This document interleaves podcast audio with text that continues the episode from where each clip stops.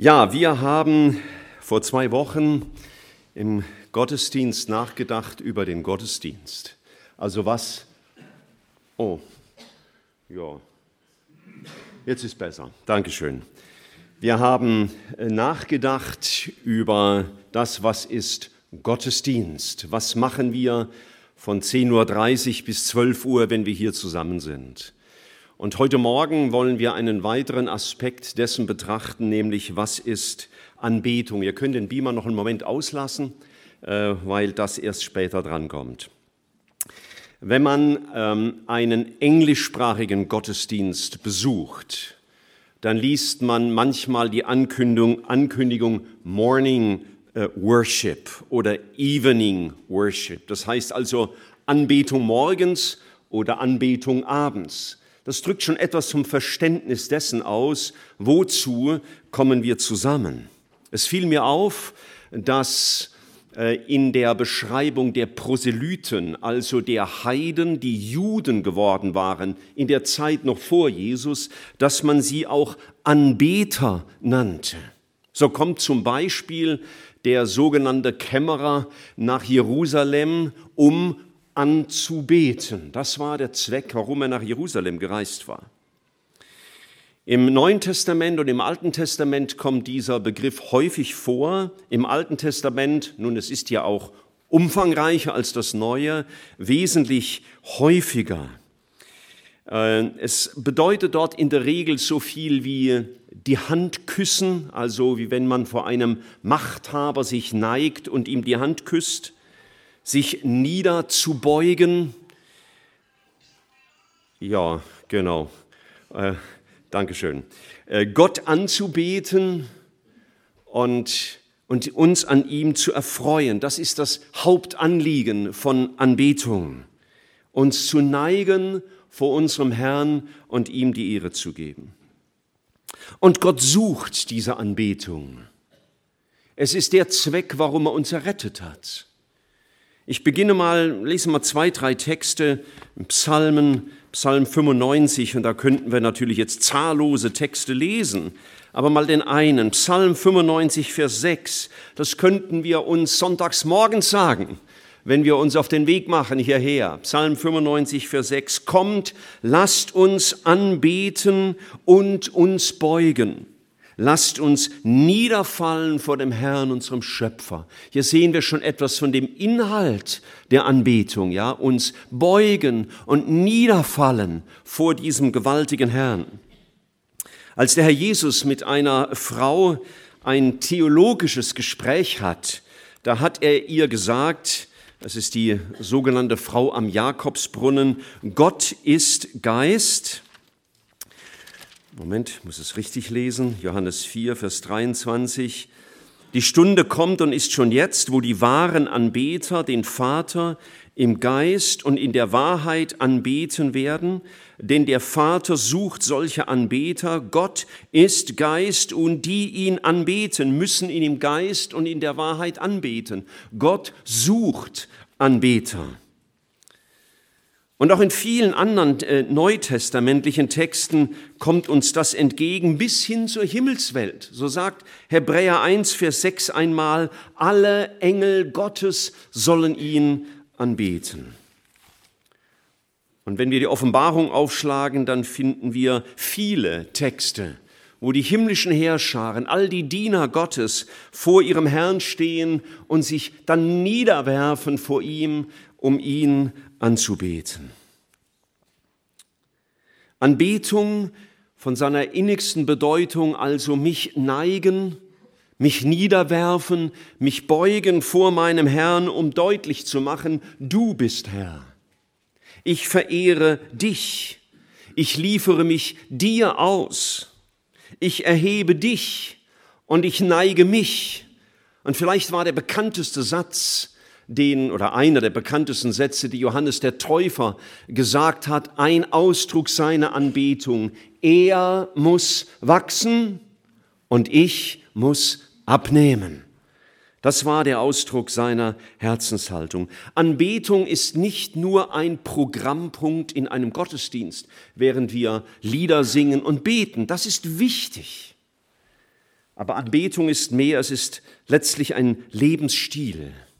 Ein Lebensstil der Hingabe an Christus, ein Lebensstil, in dem ich mich vor ihm neige und ihm alle Ehre gebe.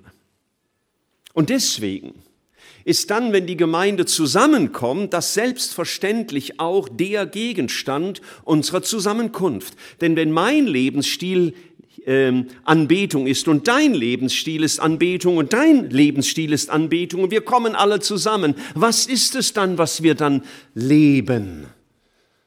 Wir zeigen und leben unsere Anbetung gegen unserem Herrn. Wir machen das deutlich, was wir auf unseren Gemeinde-T-Shirts stehen haben. Jesus ist unser Thema. Er soll im Zentrum unseres Herzens sein. Sogar wenn jemand sich bekehrt, wird er zu einem Anbeter.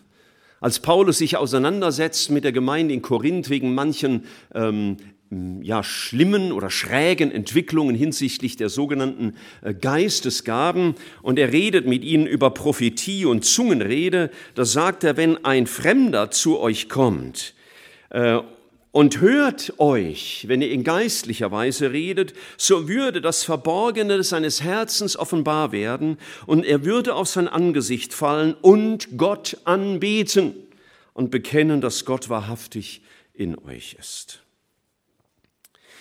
Ich fand in einem Buch eine sehr schöne, wenn auch von einem Menschen formulierte Zusammenfassung und jetzt danke ich für das Beamerbild, nämlich da hat einer, der ein geistlicher Führer vergangener Tage war, Folgendes gesagt. Anbetung bedeutet, erstens, so hat er es aufgeschrieben, das Gewissen anzuregen durch die Heiligkeit Gottes. Wir sollen durch die Gegenwart Gottes verstehen, wie heilig er ist, wie groß, wie wunderbar und unser Gewissen soll dadurch in Bewegung geraten, nämlich das aufzudecken, was seiner Heiligkeit nicht entspricht. Das zweite sagt, Anbetung ist, das Denken zu nähren mit der Wahrheit Gottes. So gut, wenn unser Denken genährt wird mit den Wahrheiten Gottes, weil unser Hirn die ganze Woche so viel anderes denken muss, das nichts mit Gott und seinem Wort zu tun hat, auch wenn es nicht schlecht in sich ist. Unser Herz zu erfüllen mit den Wahrheiten Gottes, dass das unser Herz prägt und bestimmt. Anbetung, so sagt er weiter, ist, die bedeutet, die Vorstellung, also unsere Vorstellungen zu reinigen durch die Schönheit Gottes. Wir können so viel schön finden auf dieser Erde und dürfen das auch. Aber doch ist die überragende Schönheit Gottes das Entscheidende und an dieser Schönheit Gottes sollen wir auch messen, ob das, was wir schön finden, auch in seinen Augen schön ist und ob ich schön bin für ihn. Ist ein wunderbarer Gedanke, dass wir unser Herz erfüllen lassen dürfen in der Anbetung durch die Schönheit Gottes. Und das vierte, was er sagte, Anbetung bedeutet, das Herz zu öffnen für die Liebe Gottes.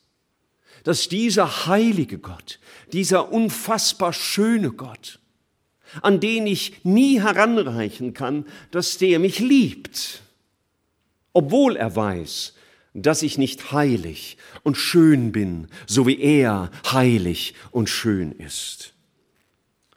Und letztens bedeutet Anbetung, den Willen, meinen Willen zu weihen für das Anliegen Gottes. Herr, ich bete dich an und ich will meinen Willen dir ausliefern, damit mein Leben deinen Namen ehrt. Welch ein schöner, eine schöne Zusammenfassung für Anbetung. Ich möchte zunächst einmal einige Dinge herausarbeiten. Ihr dürft schon mal Hebräer 10 aufschlagen über die Haltung der Anbetung, die Haltung der Anbetung. Hebräer Kapitel 10. Der ganze Hebräerbrief beschreibt ja das Werk unseres Herrn, seine seine Herrlichkeit, seine Liebe, sein stellvertretendes Opfer, dass er der große hohe Priester ist, dass wir ihn betrachten sollen, dass er uns ein für allemal erlöst hat. Der ganze Hebräerbrief, der, der quillt über davon. Er zeigt uns die Erhabenheit Christi. Er zeigt, wir sind gerufen von ihm und beschenkt, Gott nahen zu dürfen.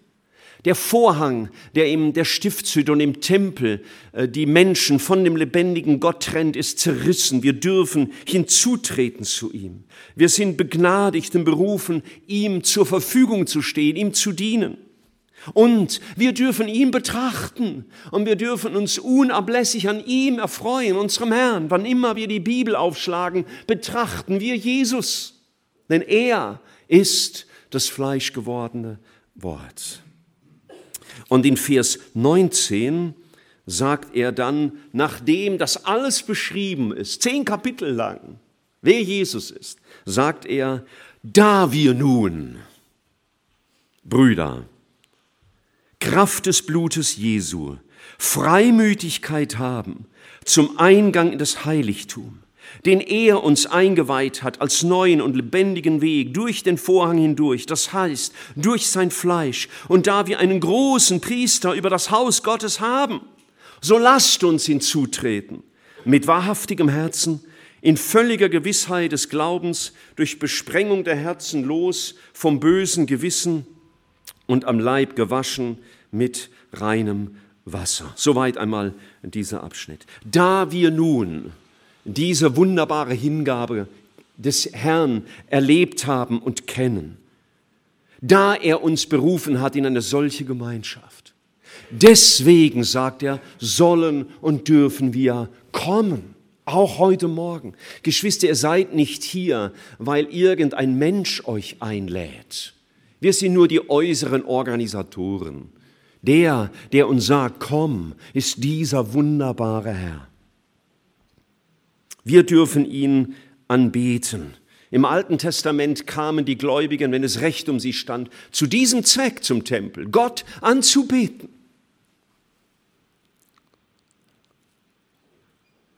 Immer wieder staunten diese Menschen über das Vorrecht kommen zu dürfen. David sagt das einmal so in Psalm 5, Vers 8. Ich aber darf durch deine große Gnade eingehen in dein Haus. Ich will anbeten, zu deinem heiligen Tempel gewandt, in Ehrfurcht vor dir.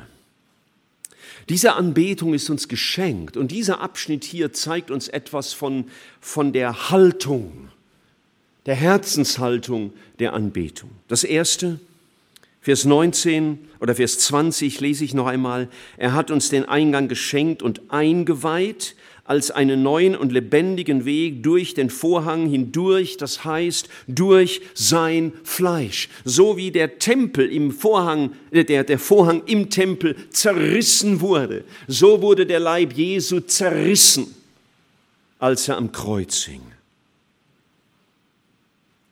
Was uns, denke ich, der Schreiber hier sagen will, ist, wenn wir kommen zu unserem Herrn zur Anbetung, dann kommen wir mit Ernsthaftigkeit weil wir wissen, was es ihn gekostet hat. Es hat Jesus alles gekostet. Es hat ihn nach Vers 19 sein Blut gekostet. Und seine Liebe, seine Hingabe, sein Opfer ist der ultimative Maßstab für all das, was wir tun in Anbetung für ihn. Mein Leben soll eine würdige Antwort sein auf das Tun unseres Herrn, dass er sich hingab. Anbetung, auch die Durchführung eines Gottesdienstes ist kein Spiel, kein Spaß. Wir sind nicht hier zu unserer Selbstverwirklichung. Ich hoffe, dass wir das noch besser lernen als ganze Gemeinde, einen Gottesdienst ernst zu nehmen, zu bedenken, was wir hier tun wir kommen in, in Ehrfurcht vor unserem Gott. Wir sind vor ihm versammelt. Und auch wenn ihr jetzt meiner Stimme zuhört, dann geht es nicht um mich und meine Stimme, sondern es geht um die Begegnung mit Gott in seinem Wort. Es wäre schlimm, wenn Gottesdienst für uns eine Veranstaltung wäre, gar eine Routineveranstaltung oder ein Programm oder eine Show, die wir verfolgen. Das können andere viel, viel besser in der Welt eine Show abziehen. Das wollen wir nicht. Und wir wollen auch hier nicht sitzen, um nur zu erwarten, dass ich was kriege, sondern wir sind hier, um Gott etwas zu bringen, unser Herz, unsere Anbetung, unsere Verherrlichung, unseren Lobpreis, unseren Gehorsam, unsere Hingabe, unser Opfer.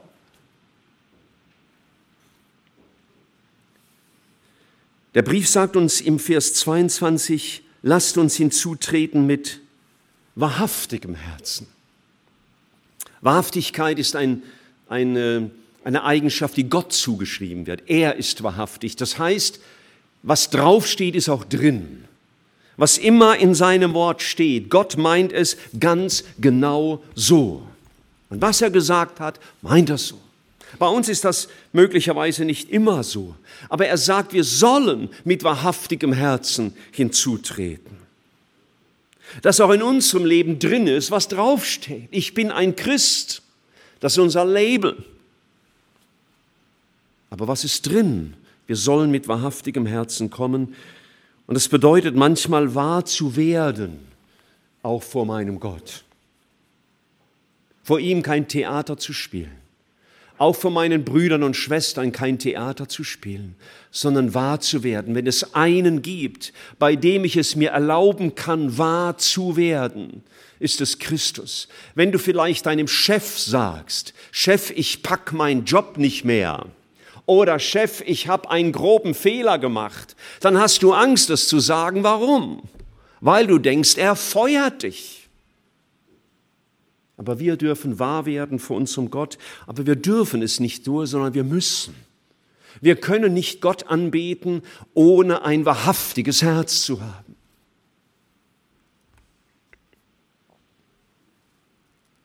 Und es, es schließt manchmal ein, auch vor Menschen wahr zu werden, auch in der Seelsorge, in der Beichte, im Gespräch zwischen Bruder und Bruder, Schwester und Schwester, Not auszusprechen und vor den Herrn zu tragen.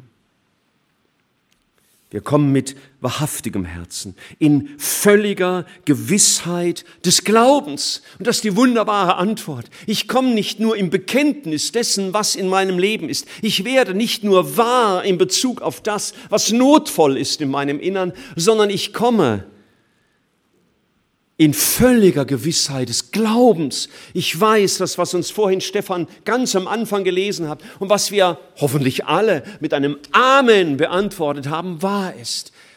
Für wahr, er trug unsere Krankheit, er wurde gestraft, damit wir Frieden hätten. Es gibt keinen anderen Zugang. Wir vertrauen allein auf die Gnade und wer wahr wird vor Gott, der braucht seine Gnade. Wer wahr wird vor Gott, der braucht seine Gnade. Denn wie sollte ich vor einem Gott, vor dem ich wahr werde, mit dem, wie es wirklich um mich steht, wie sollte ich vor diesem Gott wahr werden, wenn ich nicht seiner Gnade vertrauen könnte? Wenn seine Gnade nicht da wäre, dann müsste ich augenblicklich mich in nichts auflösen vor diesem Gott. Drittens sagt er, wir sollten kommen durch Besprengung des Herzens los vom bösen Gewissen. Das unterstreicht noch einmal, ich habe meine Sünden bekannt. Ich habe ihm mein Herz geöffnet. Ich lasse mein Denken, meine Motive reinigen und verändern durch meinen Herrn.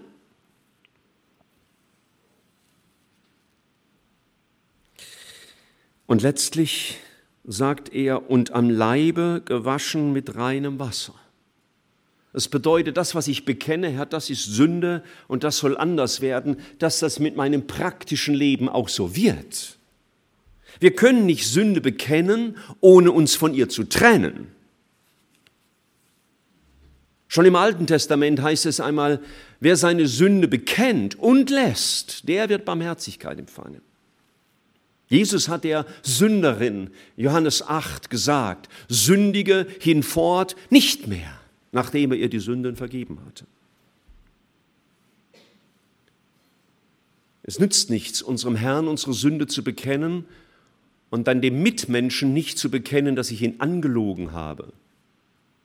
Es nützt nichts, wenn ich dem Herrn meine Sünde bekenne, aber die illegalen Downloads auf meinem PC nicht lösche. Und es wäre auch nicht ehrlich, wenn ich in der Gemeinde fromme Lieder singe und wann immer mein Autoradio anspringt, Musik aus einer ganz anderen Geisteswelt auf meinen Geist einströmt. Sündenbekenntnis muss immer praktisch werden. Und ich kann Gott nicht anbeten, wenn mein Leben nicht verändert wird. Und er sagt letztlich im Vers 24 und 25, dass wir Anbetung gemeinsam üben. Lasst uns aufeinander acht geben, damit wir uns gegenseitig anspornen zur Liebe und zu guten Werken, indem wir unsere eigenen Versammlungen nicht verlassen. Wir tun das gemeinsam. Und wie es mal wieder ganz typisch ist für mich, habe ich vergessen, hier weiter zu tippen also in Ernsthaftigkeit, Wahrhaftigkeit, im Vertrauen auf Gottes Gnade, in der Reinigung des Herzens von der Sünde und in der Trennung von allem, was ihn verunehrt. So kommen wir gemeinsam vor unseren Herrn.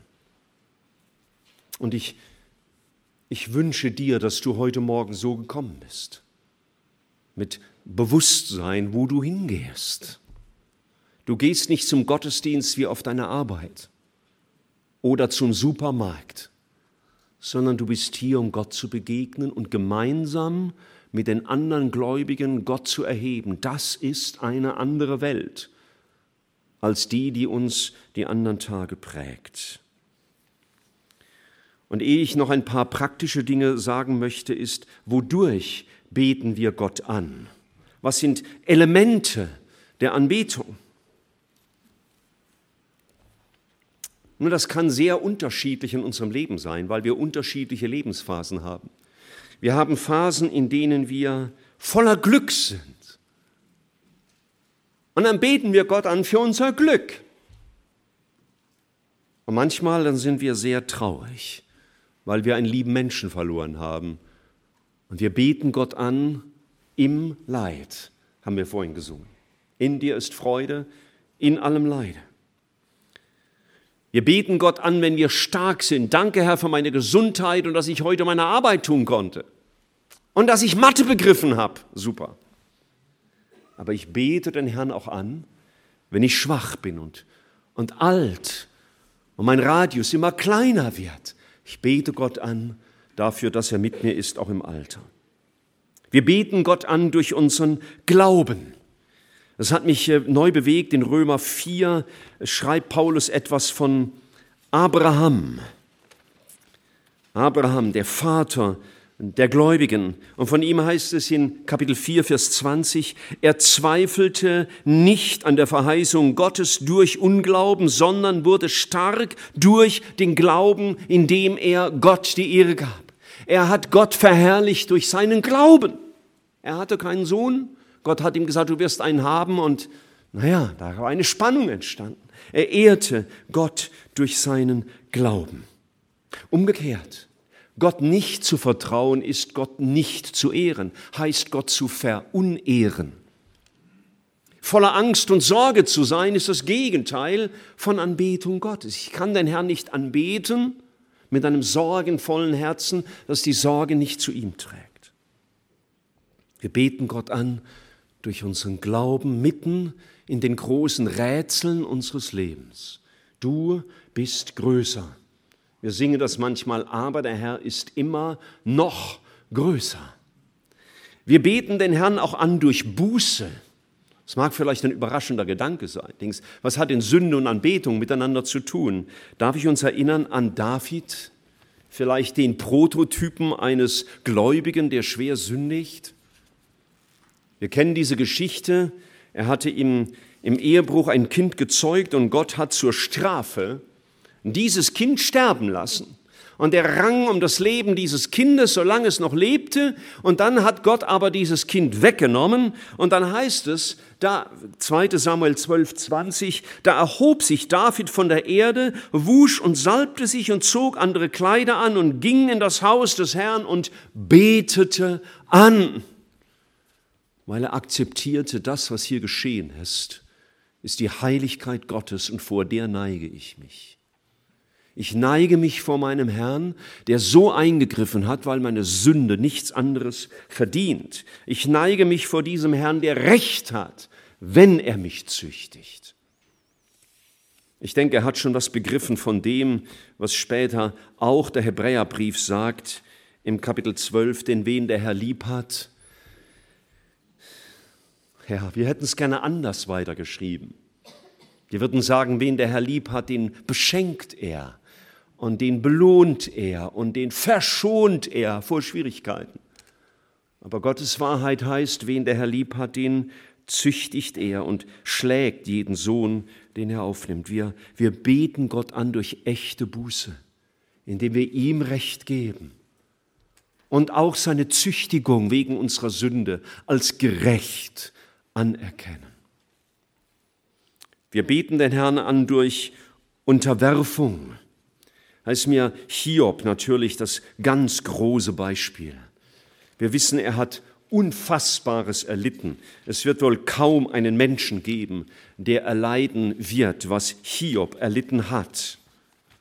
Und nachdem er alle seine Kinder verloren hatte und seinen ganzen landwirtschaftlichen Besitz, was hätten wir jetzt wohl getan? Wir hätten vielleicht gesagt, Herr, jetzt ist das Buch der Klagelieder dran.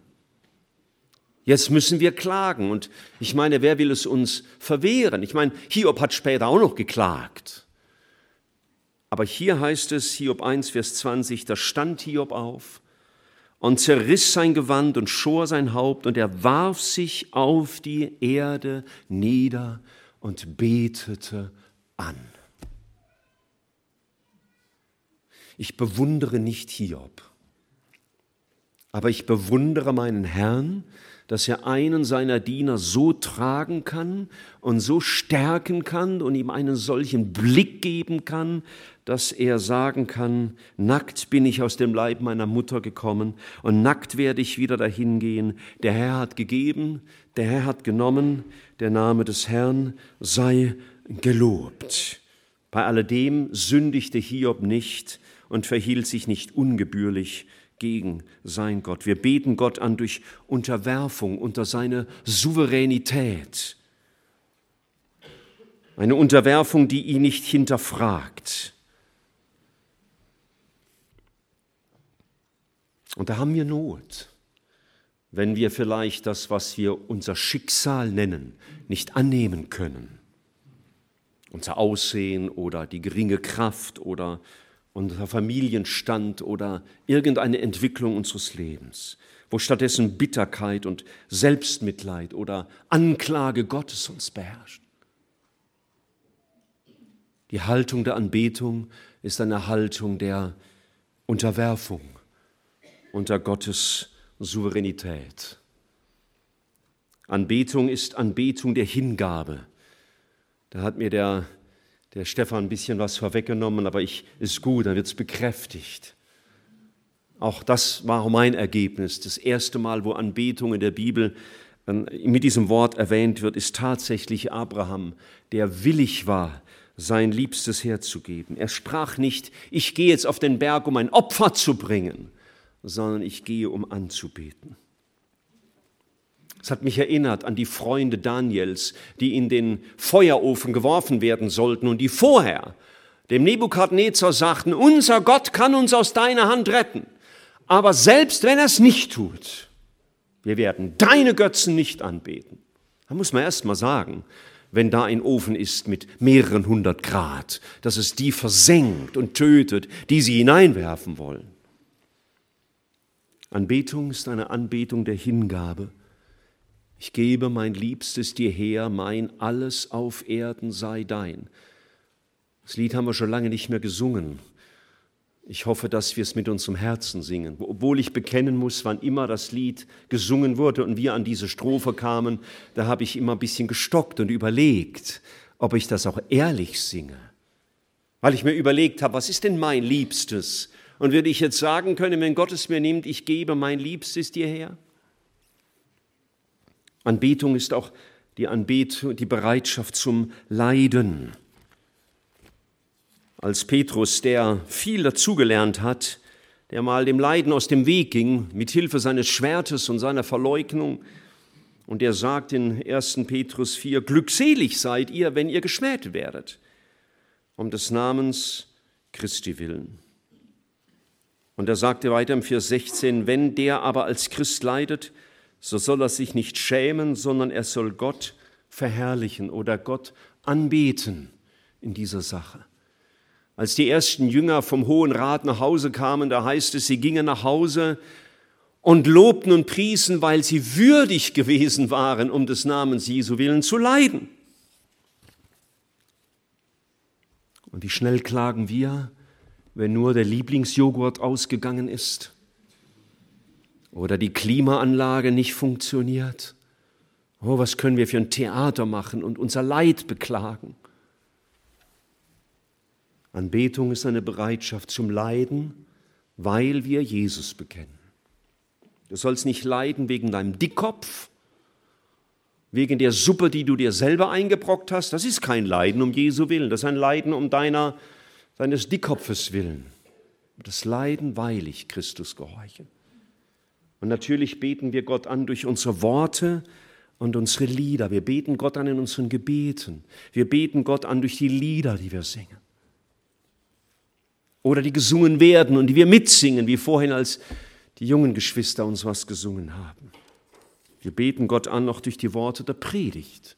Auch meine Predigt ist ein Akt der Anbetung, weil ich Gottes Wort die Ehre geben will und darstellen will, was er sagt. Wer Dank opfert, der ehrt mich. Diesen Herrn zu besingen. Das wird eine Predigt sein im Juni, wo ich darauf näher eingehen werde. Und Geschwister, diese Dinge, die hier stehen, die sind nicht für Sonntagmorgen von 10.30 Uhr bis 12 Uhr, sondern ich glaube, die sind von Sonntag 12 Uhr bis Sonntag 10.30 Uhr wichtig. Dass das meine Anbetung ausmacht. Und dann komme ich mit meinen Geschwistern zusammen und dann beten wir gemeinsam diesen Herrn an, den wir eine ganze Woche angebetet haben, durch unser Leben. Und wir bekennen unsere Mühe damit und wir bekennen unseren Mangel drin und wir bekennen unseren Unglauben, wir bekennen unsere, unsere Sünde, wir bekennen unser Aufbegehren, wir bekennen auch unsere mangelnde Hingabe und unsere Leidensunwilligkeit. Und dass wir mehr Klagelieder gesungen haben als Loblieder. Ja, das dürfen wir miteinander bekennen, um uns neu diesem Herrn zu weihen. Gott will uns begegnen im Gottesdienst. Ist das deine Erwartung? Bist du heute Morgen hierher gekommen mit dem Denken, Gott will mir begegnen? Gott wollte dir heute Morgen die Augen öffnen für ihn, wenn ich mit dieser Blickrichtung her, Herr, ich will Ausschau halten nach dem, was ich über dich lernen darf. Gott will dich auferbauen, indem du zur Anbetung Gottes geführt wirst. Ich hoffe, es ist deine Erfahrung, weil du Gott anbetest. Und Gott will uns und durch uns andere Menschen zu Anbetern machen. Durch unser Zeugnis, durch unsere Evangelisation. Lasst uns das verstehen. Es ist wichtig, dass wir im Bewusstsein der Anbetung Gottes zum Gottesdienst kommen. Uns bewusst machen, was wir hier tun, wenn wir hier zusammenkommen. Wir dienen Gott, weil er der große Diener wurde. Er hat gesagt, des Menschensohn ist nicht gekommen, sich bedienen zu lassen, sondern zu dienen und sein Leben zu geben für viele. Da hat Gott uns gedient. Und unsere Antwort ist, ihm zu dienen. Wie könnten wir anders? Und so prägen wir gemeinsam den Gottesdienst. Ich habe das vor 14 Tagen schon deutlich gemacht. Wir, wir, haben, wir, machen, wir feiern Gottesdienst immer gemeinsam. Das ist nicht Stefan Trümner macht die Moderation und und äh, irgendjemand spielt Klavier und Michael Happle predigt oder Thomas Bowileit predigt oder wer auch immer. Ja, das tun sie. Aber Gottesdienst, das sind wir gemeinsam mit unserem Herzen. Und deswegen bereiten wir uns vor. Ich werde euch nachher das was mit nach Hause geben. Und ähm, ihr wisst ja den berühmtesten Satz von Martin, Martin Luther King. Kennt ihr ihn noch, ja? I have a dream Darf ich euch das mal sagen? Das ist mein, nicht mein Traum, aber mein Gebet, dass wir eine anbetende Gemeinde immer mehr werden. Und dass wir uns vorbereiten auf einen Gottesdienst. Nicht nur die, die einen aktiven Beitrag zu bringen haben. Indem wir klären, was erwarte ich von diesem Gottesdienst dass ich bereit bin, mich reinigen zu lassen von Gott, dass ich mich versöhne mit anderen Menschen, an denen ich schuldig geworden bin, dass ich meine Hingabe an Christus bekräftige, du bist mein Herr, dass ich vielleicht Schuld bekenne, die zwischen ihm und mir steht. Und indem ich bete für all die, die hier aktiv werden im Gottesdienst, die sichtbar sind, für die Kindermitarbeiter, für die Musiker, für die Technik. Ich bete für sie. Und dann, Geschwister, wollen wir gemeinsam aktiv werden. Und ich wiederhole das sehr bewusst noch einmal von vor zwei Wochen. Wie singst du im Gottesdienst? Ich meine nicht deine Stimmlage oder die ähm, akustische Qualität deines ähm, Outputs, wie man neudeutsch sagt, sondern mit welcher Herzenshaltung stehst du hier? Anbetend, weihevoll, demütig, von Herzen, weil du nicht singst, weil es angesagt ist, sondern weil du singst, weil du für Jesus singst sie anbetend singen, bezeugend und verkündigend. Wenn wir singen, verkündigen wir gemeinsam unseren Herrn. Oh, ich wünschte, dass das doppelt so laut manchmal klänge, weil von Herzen, bitte versteht mich recht, es geht mir nicht um die Phonzahl, sondern es geht mir um den Ausdruck unseres Herzens. Dass wir nicht singen wegen unserem Gefühl, sondern wegen ihm. Deswegen singen wir auch mit, wenn das Lied einmal nicht meinen Geschmack genau trifft. Nicht jeder ist Paul Gerhardt-Fan. Ja, und nicht jeder ist Fan von, wen soll ich denn heute nennen? Keine Ahnung. Ich kenne die neuzeitlichen Texter nicht so auswendig wie die alten. Und dem ich bete und ich wünschte, dass ihr manchmal auch während der Predigt betet. Ich, ich bete manchmal während der Predigt für den Prediger. Manchmal merkt man, wenn man Prediger ist, weiß man das ein bisschen besser, weil man selber in der Herausforderung steht. Manchmal merkt man, jetzt hat er gerade Mühe, jetzt kommt er nicht durch, jetzt bringt das nicht auf den Punkt, jetzt kriegt das nicht so klar raus. Und dann bete ich, Herr, schenk, dass deiner Wahrheit Bahn gebrochen wird. Gib ihm den Mut, es so zu sagen, wie es zu sagen ist, dass er nicht es umschreibt, sondern Klartext redet. Und dass er dich groß macht, dich verherrlicht. Manchmal habe ich schon, nicht unbedingt bei uns, gepredigt, Herr, der predigt so viel Gesetz, was wir müssen und sollen, aber er predigt Christus nicht. Hilf ihm, dass er dich predigt. Und wenn wir beten, Gebetsgemeinschaft haben, dann sagt ja, ist ja immer einer, der laut betet und der beendet sein Gebet immer mit einem bekannten Wort. Amen. Und dann sagen wir auch Amen, denn wir beten ja gemeinsam. Und vielleicht betest du Gott auch an, indem du ein Zeugnis gibst, wo du mitteilst, wie du Jesus erlebt hast in der vergangenen Woche. Ich schließe noch einmal mit dem, was ich ganz am Anfang euch eingeblendet habe, nämlich das hier. Wollen wir das lernen?